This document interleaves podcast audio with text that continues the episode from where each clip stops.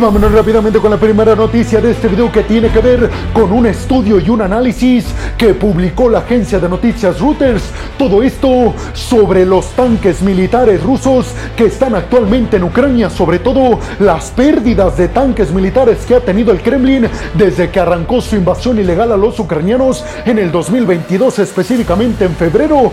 Y es que en el análisis, la agencia de noticias Reuters se basa en informes de inteligencia occidentales y hasta ucranianos para afirmar que Rusia ha perdido en total cerca de 3.000 tanques militares que tenía en su inventario. Según la agencia de noticias Reuters, cuando Rusia empezó su invasión a Ucrania, tenía en su almacén de tanques 3.000 tanques y ahora esos 3.000 los ha perdido. Y ahora seguramente ustedes estarán preguntando, pero si Rusia perdió los 3.000 tanques militares en Ucrania que tenía al principio de su invasión, entonces Rusia ya no tiene tanques, pues esta pregunta la responde la agencia de noticias Reuters asegurando que Rusia está tratando de mitigar esta pérdida de tanques con la reutilización y la remodernización de tanques de la era soviética que estaban en los almacenes rusos y que prácticamente eran considerados como chatarra.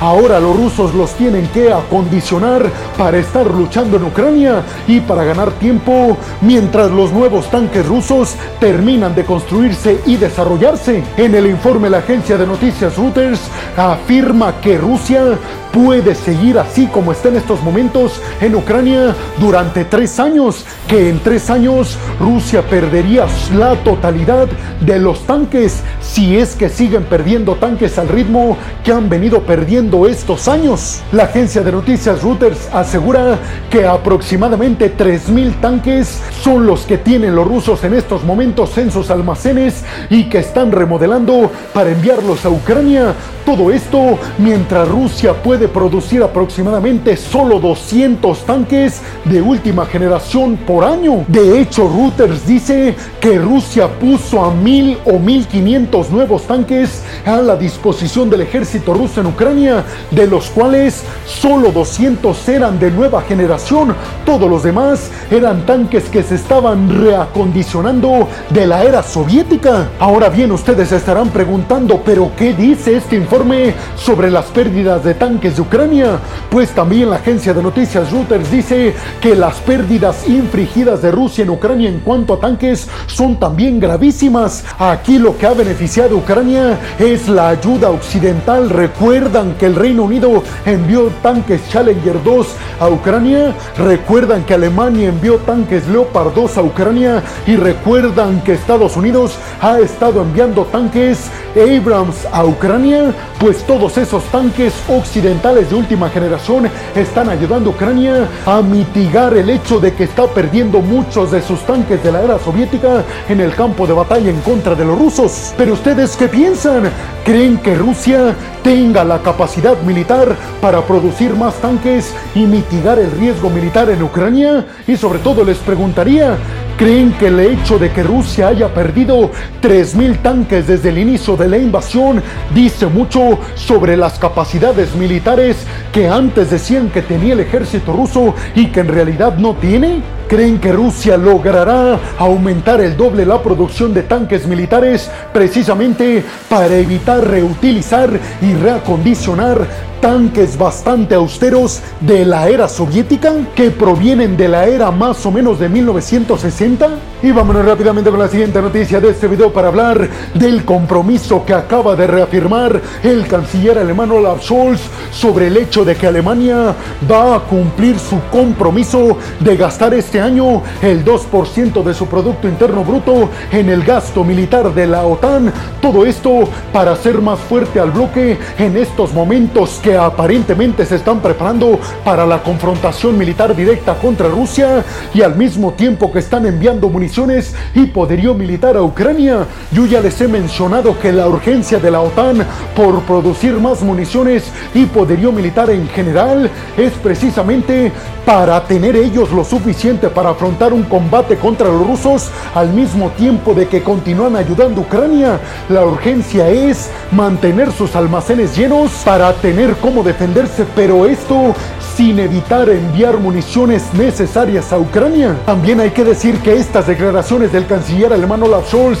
se dan días después de las declaraciones que ustedes ya saben que hizo Donald Trump sobre el hecho de que si él llega a ser presidente nuevamente de Estados Unidos, él no va a defender a países miembros de la OTAN que deban dinero o que no estén aportando mínimo el 2% de su Producto Interno Bruto. Esas fueron las declaraciones de Donald Trump. Por eso Olaf Scholz dice que nadie esté dudando que vamos a cumplir nuestro compromiso de gastar mínimo el 2% de nuestro nuestro Producto Interno Bruto con destino a la OTAN. Precisamente Scholz reiteró que en estos momentos es imprescindible que la Unión Europea por sí misma, independiente del Reino Unido y de Estados Unidos, realice la fabricación al doble de municiones y de poderío militar en general. Todo esto para que la Unión Europea pueda afrontar por sí misma, sin la ayuda de nadie, un enfrentamiento directo contra Rusia, aunque ya sabemos que especialistas a nivel mundial han dicho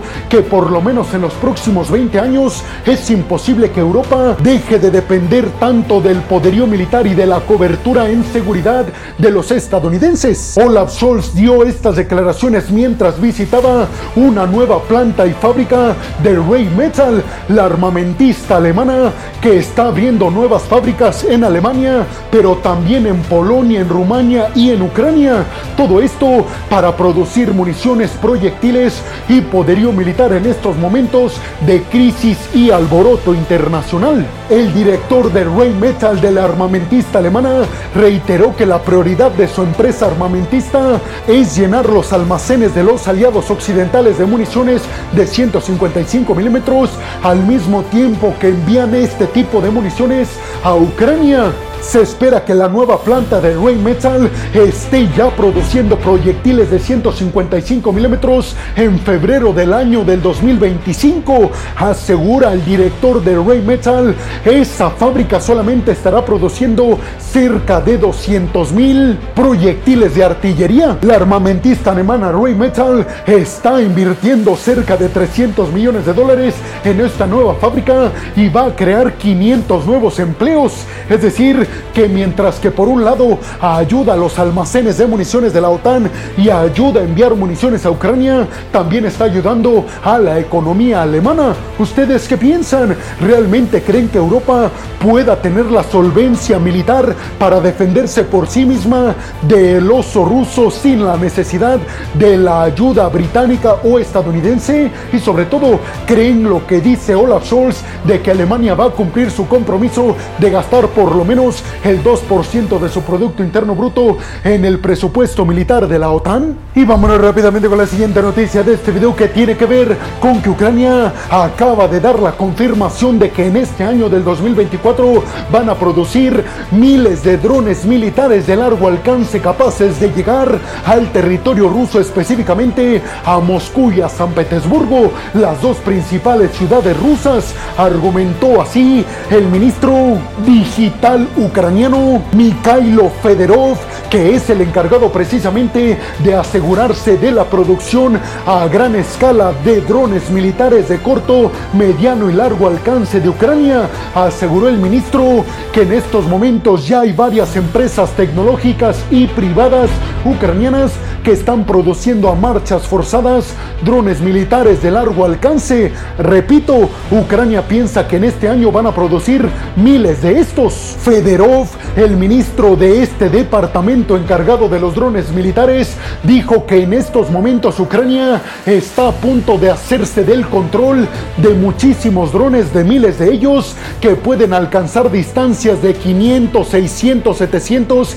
y 1000 kilómetros. Imagínense eso. Hasta el momento Ucrania ha asignado 2.500 millones de dólares de subvención a empresas tecnológicas en el ámbito militar. Véanlo así, peregrinos.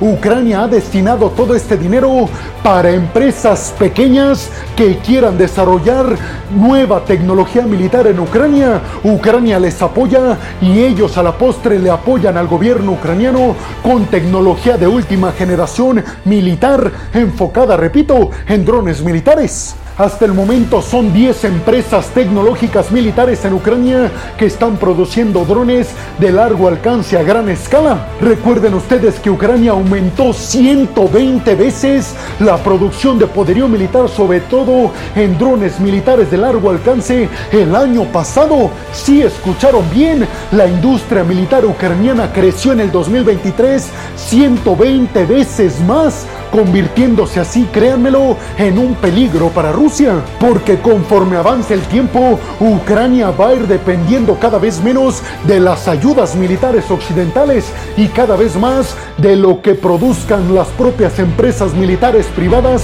en el territorio ucraniano. Ese es el mayor miedo de Rusia y de Vladimir Putin, que Ucrania tenga una industria militar fortalecida a tal grado que inclusive supere a los rusos. El ministro encargado de la fabricación de los drones militares dijo que en estos momentos estas empresas militares y tecnológicas ucranianas ya están produciendo casi a la par de lo que lo hace la industria militar rusa. Además hay que decir que Ucrania ha entrenado en el último año a cerca de 20.000 nuevos operadores de drones militares, que créanmelo, va a ser decisiva esta área de los drones militares para ver quién obtiene la victoria. ¿Ustedes qué piensan? ¿Realmente Ucrania podrá tener este año miles de drones militares capaces de llegar a San Petersburgo o a Moscú, es decir, alcanzar más de mil kilómetros de distancia? Y vámonos rápidamente con la siguiente noticia de este video para hablar de declaraciones que hizo en una entrevista el primer ministro de Armenia, Nikol Pashinyan. Y es que en esta entrevista dijo que Armenia no es ni cerca aliada de Rusia en el tema de la invasión a Ucrania, aseguró Nicole Pashinyan, nuestros objetivos son muy distintos a los del Kremlin. Nosotros nos estamos haciendo de mayor poderío militar desde Estados Unidos y desde Francia para asegurar nuestra propia seguridad e integridad territorial, que en estos momentos ustedes ya lo saben, Armenia y Azerbaiyán se están aún disputando como en los últimos 30 años la región de Nagorno-Karabaj, que ya está bajo control de Azerbaiyán bajo control total desde septiembre del año pasado. Precisamente Nicole Pashinyan dijo que Armenia en estos momentos ni está con Rusia en su invasión a Ucrania, ni tampoco ya es dependiente del poderío militar ruso, aseguró Nicole Pashinyan el año pasado cuando a nuestros ciudadanos armenios que vivían en Nagorno-Karabaj los estuvieron amedrentando militares de Azerbaiyán y Rusia no hizo nada para defendernos. En ese momento nos dimos cuenta de que Rusia ya no era un aliado de fiar en términos militares y por eso vemos peregrinos que Armenia conforme avanzan los meses se va acercando más al poderío militar occidental, sobre todo con alianzas con Francia y Estados Unidos. Ahora bien, ¿ustedes pensarían que esto significa que Armenia pudiera entrar en la OTAN? Pues según Nicole Pashinyan, esto no tiene nada que ver con entrada en la OTAN, solamente está cerrando Armenia acuerdos para compra y venta de poderío militar con Francia y con Estados Unidos. Pero obviamente esto a Putin no le debe de gustar para nada. ¿Ustedes qué piensan?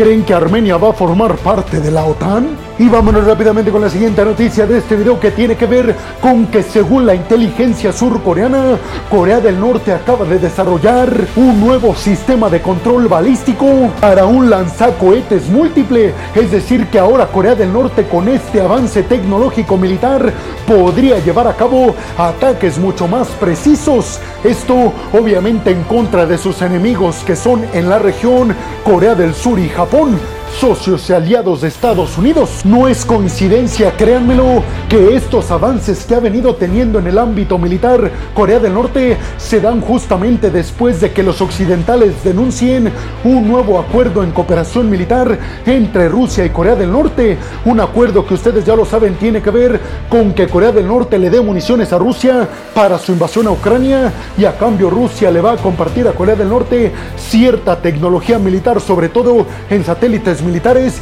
y en misiles balísticos. Sin embargo, la inteligencia militar estadounidense reitera que todavía es superior en muchísimas veces el poderío militar con el que cuentan los surcoreanos del que cuentan los norcoreanos, pero eso estaría por verse ya en el campo de batalla. ¿Ustedes qué piensan? ¿Veremos un enfrentamiento directo entre las dos Coreas en los próximos meses o años? Y si se llega a concretar, ¿creen realmente que Corea del Norte tiene el poderío militar como presume Kim Jong-un para acabar con Corea del Sur? Y bueno, hemos llegado al final del video del día de hoy. Les quiero agradecer muchísimo todo el apoyo que me dan. Sin ustedes, peregrinos, yo no podría hacer lo que más me apasiona en el mundo. Así que muchas, pero muchas gracias, peregrinos. Sin más por el momento, nos vemos en el siguiente video de Geopolítica. Hasta la próxima.